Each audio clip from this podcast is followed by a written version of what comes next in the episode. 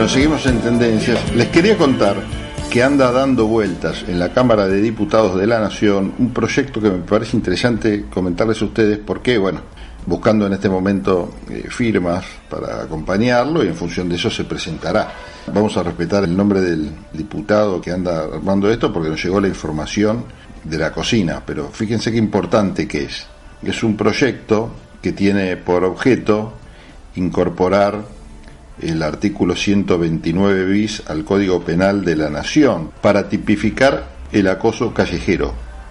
En función de esto, propone crear campañas de concientización de la sociedad para prevenir y erradicar esto que definen como un tipo muy frecuente de violencia contra las mujeres, las niñas y adolescentes.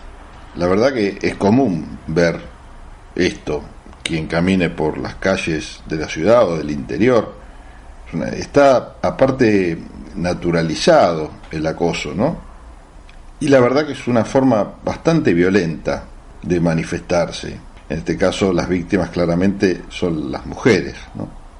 Y para colmo, esto del acoso es una práctica sutil que muchas y muchos consideran como el primer eslabón de una larga cadena de violencias que como todas se basa en una relación desigual de poder entre los géneros.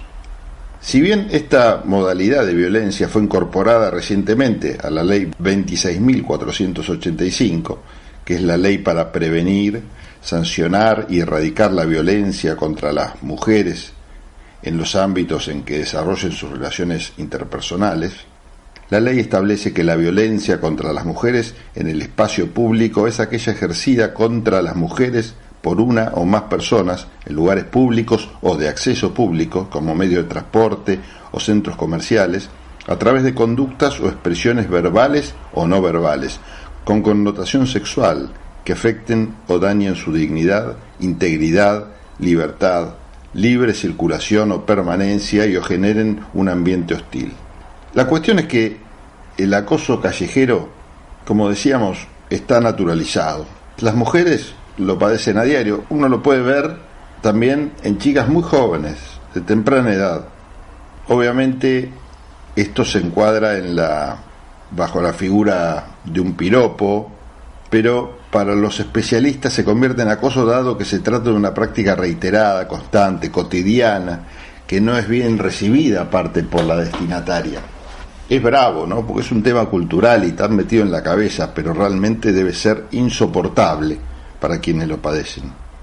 De acuerdo al primer índice nacional de violencia machista realizado en 2016 por el colectivo de mujeres Ni Una Menos, el 97% de las mujeres y mujeres trans entrevistadas sufrieron al menos una situación de acoso en espacios públicos o privados.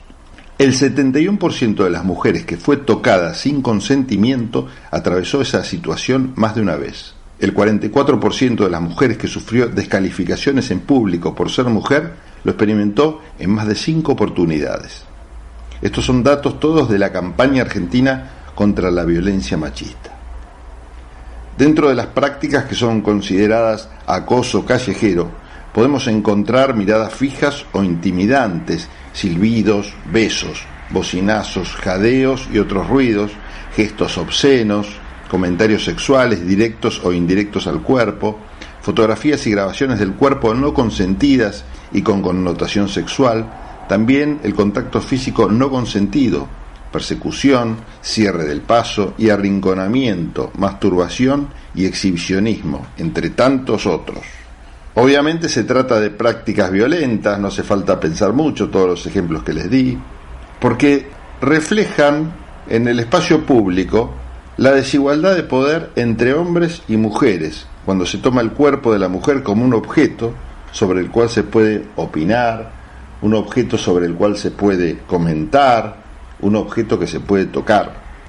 Y la verdad que esto afecta a las mujeres porque les da inseguridad, afecta su autonomía en las actividades cotidianas, en algunos casos se llegan a abandonar espacios públicos, por ejemplo, si están en una plaza la molesta se tienen que ir ellas, optar por cruzarse de calle, no pasar por tal o cual zona donde ven una obra en construcción, cruzar la calle, elegir otra vestimenta, no salir sola y en el peor de los casos evitar salir o cambiar de horarios. La verdad que se está afectando, aparte de la, situación violenta que viven, se está afectando esa libertad a circular, han perdido la confianza de no ser violentadas.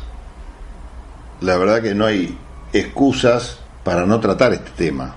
Entonces, lo que dice este proyecto es que debe ser incorporado el acoso al Código Penal y penado, porque se trata de conductas que afectan la dignidad y los derechos fundamentales de la persona acosada en este caso. ¿no?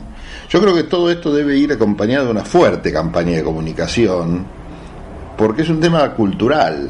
Entonces, si salimos con la pena metida en el Código Penal, no digo que sea inaplicable, porque si agarras un abogado que la aplica, los jueces la van a aplicar, sobre todo si son juezas las que tienen a su cargo eso, pero no, no creo que sea la, la solución, la gran solución.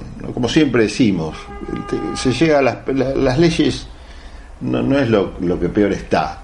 ¿no? Lo hablamos siempre cuando nos referimos, por ejemplo, al tema de seguridad, que todo el mundo enseguida cuando sale un caso público como estos que estamos escuchando últimamente, robos, asaltos y todo esto, dice, hay que aumentar las penas.